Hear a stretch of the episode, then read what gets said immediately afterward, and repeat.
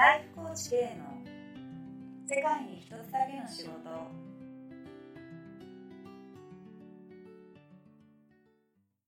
これからなんか自分でやりたいことやるすごい音 This is Nepal なんか爆発爆発したかもしれないそういうこともね、ありますけどね。はい。えー何でしたっけ？そう、だからやりたいことやろうとするときに、はい人に言ったりするじゃないですか。はい。何やってんのとか、なんでやりたいの？とか。はい。で、なんか、喋っても、共感されなかったりするときって最初、僕もすごいあって、はいはい。で、なんか、共感されなかったら、結構へこむ。あそうなんですか？へこむんですか？へこむ。全然へこまなそうですけど。あ、人よりはへこまないかもしれないけど、それでも自分なりにはへこむ。あそうなんですか？見でえないですね全然。あそうだね、見えないかも。しれない。それでなんか説明できるようにならないとダメだって一時期思った。あでもそれで苦しくて、うん。そこから一時期あうん。一切説明しないっていうはいはいはい ことにしたんです、はいはい最近はまた説明するフェーズに戻ってきたんですでそれを経て思ったのが、はいやる前ってうん。分かんないからうんうん。説明できない。あそれでいいと思ってて、あはいはいはい。でも必死に説明しないといけないしうん。理解されないとうん。トライしちゃいけないんじゃないかって思って、うん。でもそんなの説明できたらうん。多分とっくにやってると思うんですよ。あだからなんか新しいことにトライしようと思ったりまだ世の中にないことをやろうとした時には、最初はそんなに理解されなくてもいいんちゃうかなっていうのはめっちゃいいこと言ってくれましたね。今ーそっかでも僕からしたらなんか吉川さんって巻き込みの天才だなと思って人をなんだろうその気にさせてこう巻き込んで自分のプロジェクトにこう味方としてこう引きずり込むって言ったら変ですけどそれめちゃくちゃうまいじゃないですか。いやいろいろとご迷惑をいやいやそんなことないい。や僕も全部やりたくてですので。全然迷惑じゃないですだからなんか今聞いてちょっとびっくりしました。説明とかも上手だし。うん。必死ですよだから。うん。なななんであれ巻き込めるんですか？わかりません。わえかりませんっていうか、うん。なんか、なんだろうな、普通に、はい。まあ、やりたいことがまだわからないっていう人はちょっと、あの、ピンとこないかもしれないんですけど、はいはい。やりたいことが出てきたんです。よ。これやりたいんだよ。はいはいはいやりたいからはい。喋るんですよ。はいはい。で、無責任かもしれないのは、はい。僕はこれ楽しいと思ってる。うんうんで、これ楽しがって、うんうん。例えば結構言う、はいはいきっと楽しいって思うんじゃないかって思いますよ。思っててで楽しいって思ってほしいし、はいでそれで楽しいってなるじゃないですか、はいはいはい。じゃあうん。やろうよみたいな感じ。あそうざざっぱに言うとだからー楽しい。楽しい。感じを伝えるんですねでもそれも考えてない。ただ楽しい。から言い。たい。し、うんうんうんでも言っても、うんい。やでもちゃうわってい。う人もい。るよもちろん、はい。はい。はい。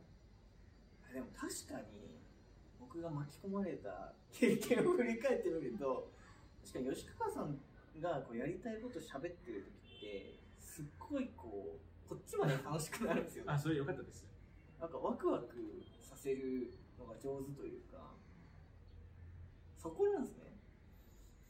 楽しいからね。うん。楽しいことってやっぱ楽しいじ楽しいですね。はいゃんなんか最近楽しいこと急に何ですか？そういうのなんかないの？最近の何か楽しい？そのライフコーチで今仕事はもちろんあると思うけど。最近これ楽しいこと。人を誘いたいと思うぐらい楽しい。こああウイニングイレブンをひたすらスマホでやってるんですけど。スマホでね？はい。めっちゃ楽しいですよ。スマホでも結構できるもんな。のできますできます。超楽しいです毎毎日やってます。ウイマジでウイ仕事しろよって話なんですけど。えプレステとかでもやってた？やってましたやってました。全然いける。いけますいけます。やってみようか。いやでも壮大な時間の無駄です。な めちゃくちゃ時間が食うでも本当に確かになんか楽しい気持ちになりますね。話ましたよね人に。でなんか吉川さんってそんなこうなんていうかなんていうかなこう強引じゃないというか。やんなきゃダメでしょやろうぜみたいな感じじゃなくて。ああそうね。なんか自然とこうこういうことこういうことやったらさこういうこと起きてさみたいな。あだからなんか妄想がね。みたいな。そうそうそうそう。っていうのがすごい上手ですよそう楽しいっていうこととうん。一人じゃうんできないって分かってるからあその喋るしあはい。力を借りないとはい。できないじゃないですか。だからそうなるのかもしれなないねなんか力を借りるでちょっと今思ったんですけど何年前だっけな？3年前ですか？ネパールでチャリティーマッチやったじゃないですか。はい。あれ僕めちゃくちゃすごいことだと思うんですよ本当に大変でしたね。僕は別に大変じゃなかった。ってい乗っからせてもらっただけなんで大変じゃなかったですけど要は3年前あの4年前にネパールで大地震が来てで3年前に吉川さんがこうネパールでサッカーのチャリティーマッチをやろうっていう企画をしてでネパールのもう本当代表チームうん。対日本のこう海外のリーグ、うん。東南アジアとかですよね。そうそうのリーグであのプレーされてる本当のプロの選手をネパールに連れてきて、でこう試合チャリティーマッチをねされたっていうめちゃくちゃすごいことをやられた経験があるんですけど。いい経験になりました。ねあれとかもだってめもうすっごいいろんな人巻き込んでるじゃないですか、うん。だってそれこそなんかなんていうかネパールのサッカー協会も巻き込んでるし、あの日本大使館とかも巻き込んですよ、うん JICA とかも巻き込んでますよね。すごいじゃんプロの選手も巻き込んでるわけだから、あれなんでできたんですか？なんかまあライトに言うライト。大雑把に言うと、はいはい。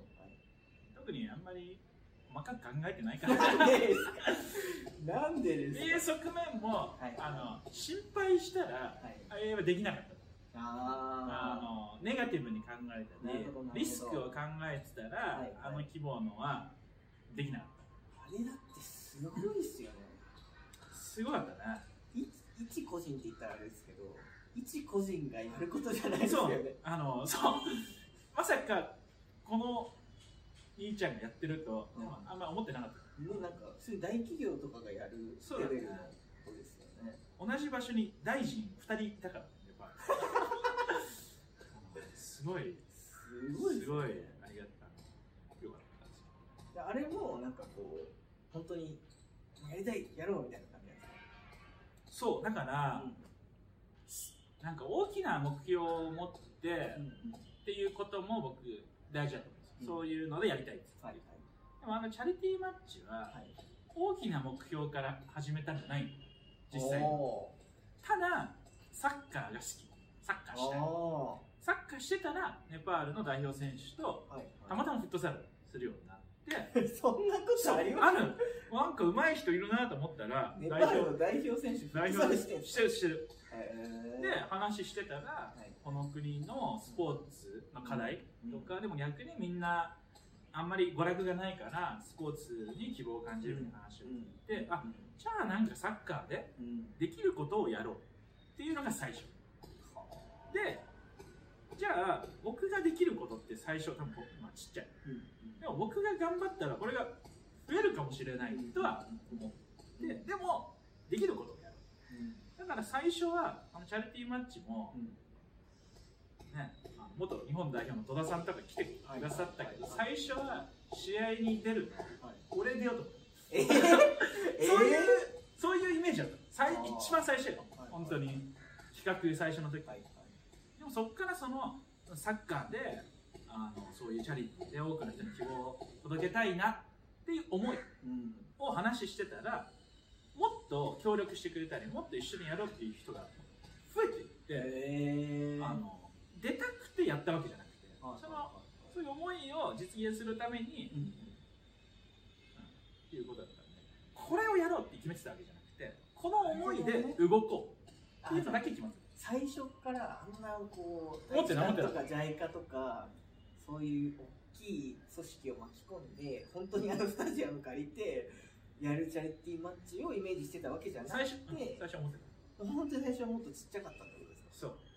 だからそんななんていうのあそう考えてたんですよでも考えてやった方がいいっていうこともあるし、うん。そういうふうにやることもあるけど、はいはいチャリティーマッチの場合は逆に本当に自分がやりたいって思ったことを素直に言ってたからはいはい。大変でもうん。前に進めたんだ、はだからもう最悪別にサッカーで人がつながればうん。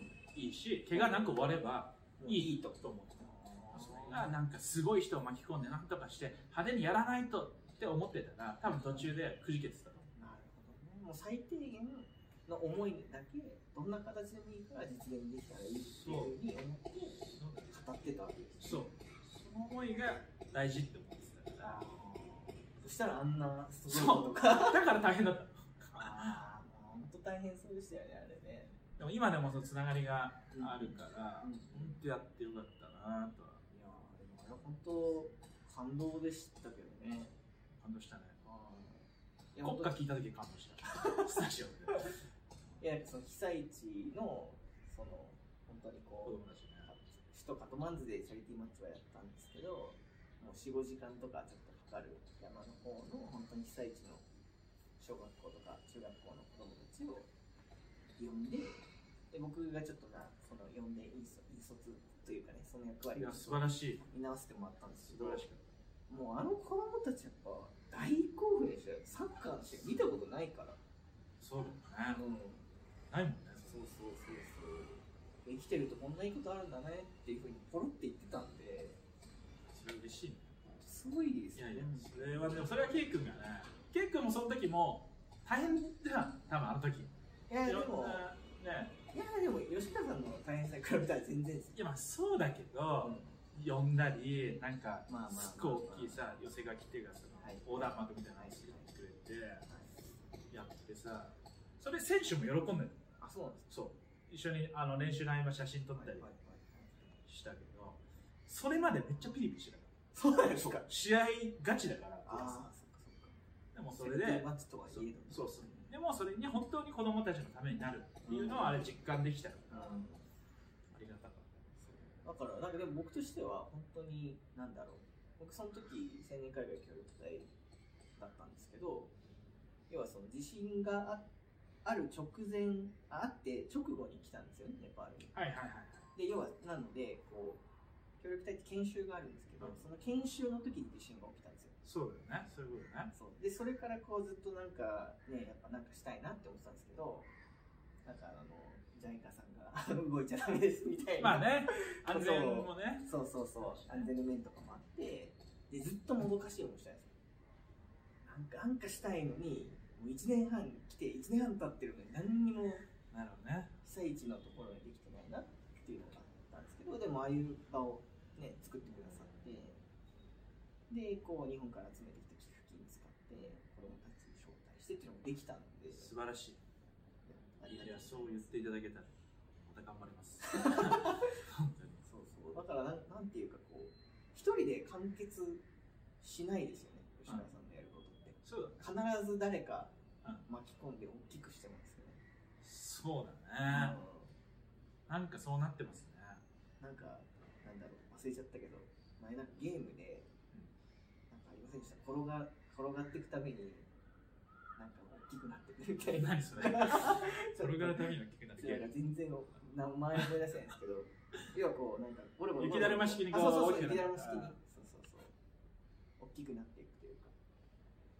そうやってこう本当に巻き込んでいくのは本当にこう才能というかそうかもしれないですね。一番見習いたいところですね僕は。僕それはあんまできないんですけど。いやだ,、まあ、だからちょっとネジが外れてるんだよね。でもでもさっき言ってたようにちっちゃいんですよね最初は。そうあのちっちゃいっていうかそうだから比べるとちっちゃい。うんうんそれを、はい。それすら考えてない。あだから規模とかなんかうん。ぬんよりあも、その自分がやりたいってうん思うものって、うん。なんか大きいも小さいのも、なんか多分最初あんまない。あないタイプ。金持ちになりたいとかそういうタイプじゃないし、ーうなんか例えばうん。ルを変えたいみたいなうん。人ももしかしたらいるかもしれないけど、うん。そういうタイプじゃうんなくて、うん。できることをうん。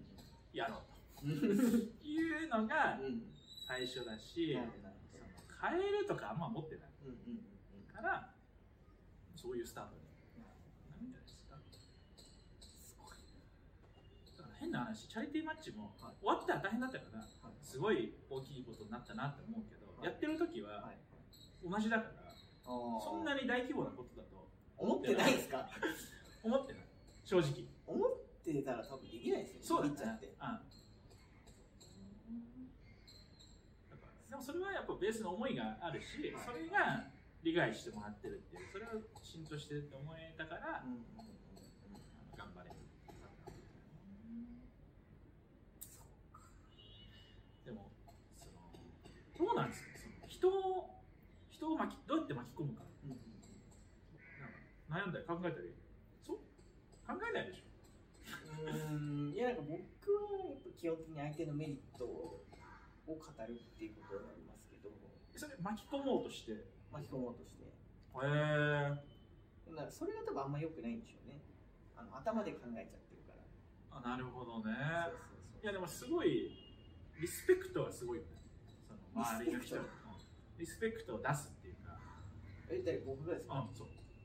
そんなことないと思いますけど。まあ昔尖ってた時もあった。はいはいはい我は我、はいはい他人は他人、はいでもなんかそのすごい他人への、まあ、でも周りへのリスペクトというか尊重、ありがとうございます。嬉しいですそれは。あのいつも勉強してます。いやいやとんでもない。とんでもない。この番組はライフコーチ K がお送りしました。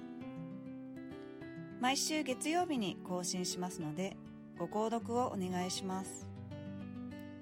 それではまた来週。